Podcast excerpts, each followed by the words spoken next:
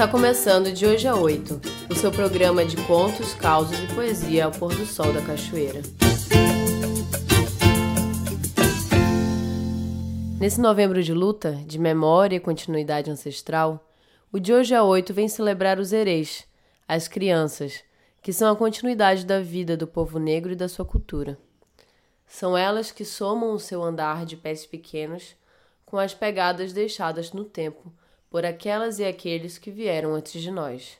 Cultura que circula na educação e cuidado de cada dia com as nossas crianças. Um colo de vó, um puxado de orelha, uma história, uma reza antes de dormir. É assim que sussurramos no ouvido do tempo e continuamos o mundo contando histórias. É com a licença e bênção dos mais velhos que dedicamos o programa de hoje às futuras gerações, às nossas crianças e aos autores que colorem o imaginário infantil com as pinceladas de um mundo negro, glorioso e fantástico. Bucala, a pequena princesa do quilombo do Cabula, do escritor Davi Nunes. Bucala, a pequena princesa, nasceu há um bom tempo, no centro do quilombo do Cabula. Ela era a menina mais bonita de todo o quilombo e tinha um cabelo crespo com formato de coroa de rainha. Sua mãe se chamava Lacabu e quase toda manhãzinha aconchegava a princesa entre as pernas. Ela trançava o seu cabelo com carinho para formar a majestade de um reino em sua cabeça. Seu pai chamava Calabu e quase toda noite segurava a cintura de Bucala. Levava a pequena ao céu para brincar com as constelações e para beijar a formosa deusa celeste, a lua prateada. O quilombo do Cabula era como uma muralha circular de matas. Escondia os mocambos, nome dado às casas dos quilombolas, dos homens que tinham em toda a sua pele tatuado um nome feio: escravocratas. A natureza coroava todo o povo do quilombo do Cabula com a energia mais pura do universo, o axé, e dava à menina Bucala o seu poder mágico com a coroa em crespo mais lindo do mundo, rainha.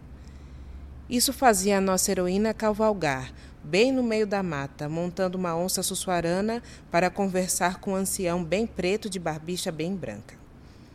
Ele lhe contava casos dos grandes reinos africanos, histórias de rainhas e reis poderosos que foram passadas de ancestral para ancestral e agora chegava ao ouvido de Bucala. Ela ficava encantada com o que o velho sábio lhe, lhe ensinava.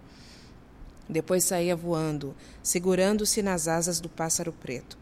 Fazia o quilombo ficar invisível aos olhos dos homens maus. Esses homens tinham um nome com o gosto acre da maldade capitães do mato. Bucala voava, fazia manobras rasantes, cortava árvores, nuvens e depois ia se refrescar mergulhando no reino da deusa das águas doces. A deusa segurava sua mão, levava Bucala ao fundo do rio, mostrava para a menina princesa toda a beleza aquática do seu reinado, toda a devoção dos seus súditos, que reverenciavam as duas com muito carinho. Vossas majestades, vossas majestades, Assim, do reino das águas, aprendida a sabedoria de rio corrente. Bucala entrou na mata de novo, subiu até a copa de uma árvore de mais de duzentos anos. Deitou-se, abriu o ouvido e adormeceu, com o canto de um canarinho muito bonito. Escutou a palavra amor e acordou sentindo os dedos macios de sua mãe Lacabu, colocando as mais belas miçangas em sua coroa crespa de princesa.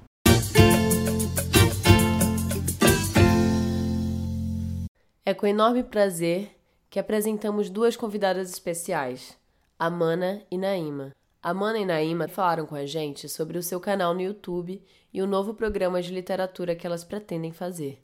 Como que vai ser esse novo, o novo canal do YouTube, falando de literatura, de livro? A gente vai falar sobre os livros que a gente tem, a gente vai falar sobre o livro Bucala também. E o nome do canal vai ser Leitura e a Leiturão. A gente vai gravar sobre os livros. Vai ter vários episódios sobre vários livros, sobre dança. A gente também lá vai contar história. E vai ser só criança ou vocês vão chamar adultos também? Vai ser só criança.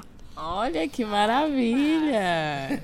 Fale um pouquinho da experiência de ter levado Bucala pro colégio. Os alunos gostaram? Seus colegas? Gostou, mas foi a gente que quis levar. Aí, ó, aí decidiu.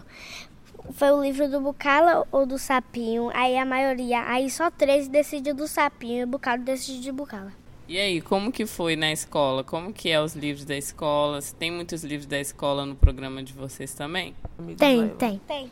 Agora chama as pessoas para ver o programa de vocês. Mas todo mundo no colégio já sabe. Gente, vem conhecer o nosso canal. Amanda e Nainha. Leiturinha Leiturão.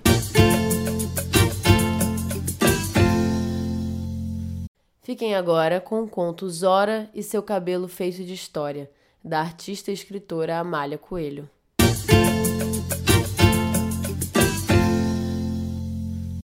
A menina Zora veio ao mundo como todo mundo. Tinha os olhos arregalados e uma careca bem brilhante, como uma bola de cristal.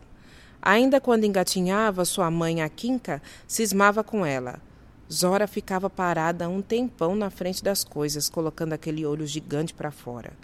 Com o tempo, Zora colocou os dois pés no chão e, mesmo andando mais depressa, ainda ficava um tempão admirando cada coisa do mundo: uma árvore, uma folha que caía no chão, o focinho do cachorro que passava na rua, uma lagartixa na parede e os fungos coloridos que formavam na rachadura.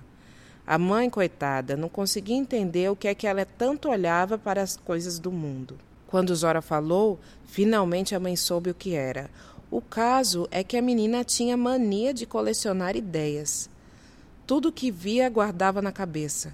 Era ideia planta, ideia passarinho, ideia dia de sol, ideia chuva, ideia de brinquedo. Era o mundo todo feito de ideias. Zora guardava um monte delas na sua cabeça e sabia contar de um tudo. Zora falava com a mãe Aquinca, que sorria das suas histórias. Quando Zora cresceu mais um pouco, vieram os livros. Era tanta coisa que Zora lia e ouvia da mãe e da avó, que agora a pequena não guardava só as suas ideias, mas também aquelas que aprendia. Reinos distantes, quilombos e guerras, belezas que nunca tinha visto, pessoas que não conhecia, reis e rainhas da África, guerreiros quilombolas, zumbi, dandara. Zora vivia de olhos arregalados, guardando tudo, tudo na cabeça, amontoando um monte de histórias, criando um tumulto só, até que os pensamentos começaram a ficar embolados, se enroscando uns nos outros. Não teve jeito, começaram a sair assim mesmo, todos enroscadinhos pelos furos da cabeça. Hoje Jora já sabe, o cabelo enroscado assim, crespo como o dela, é porque tem muita história.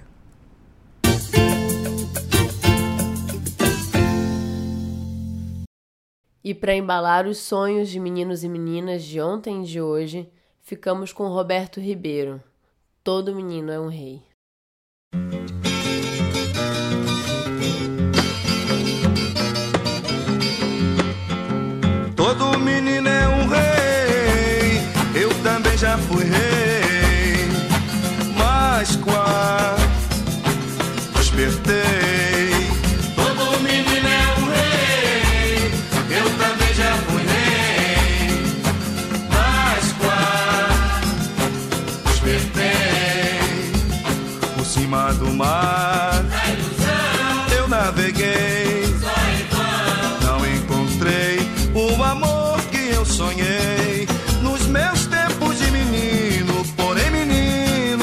Demais.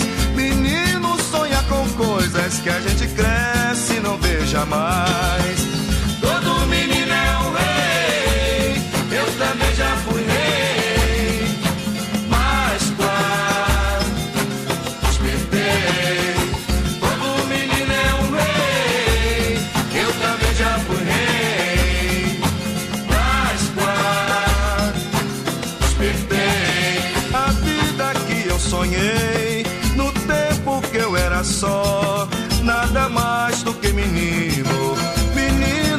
Pensando só no reino do amanhã, na deusa do amor maior, nas caminhadas sem pedras, no rumo sem ter um nó.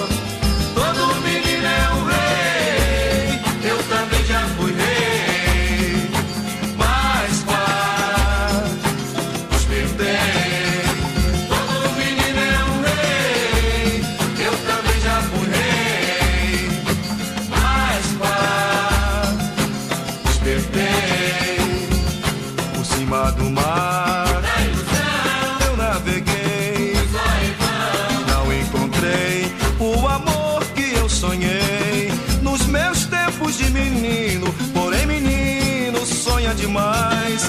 Menino sonha com coisas que a gente cresce e não vê jamais.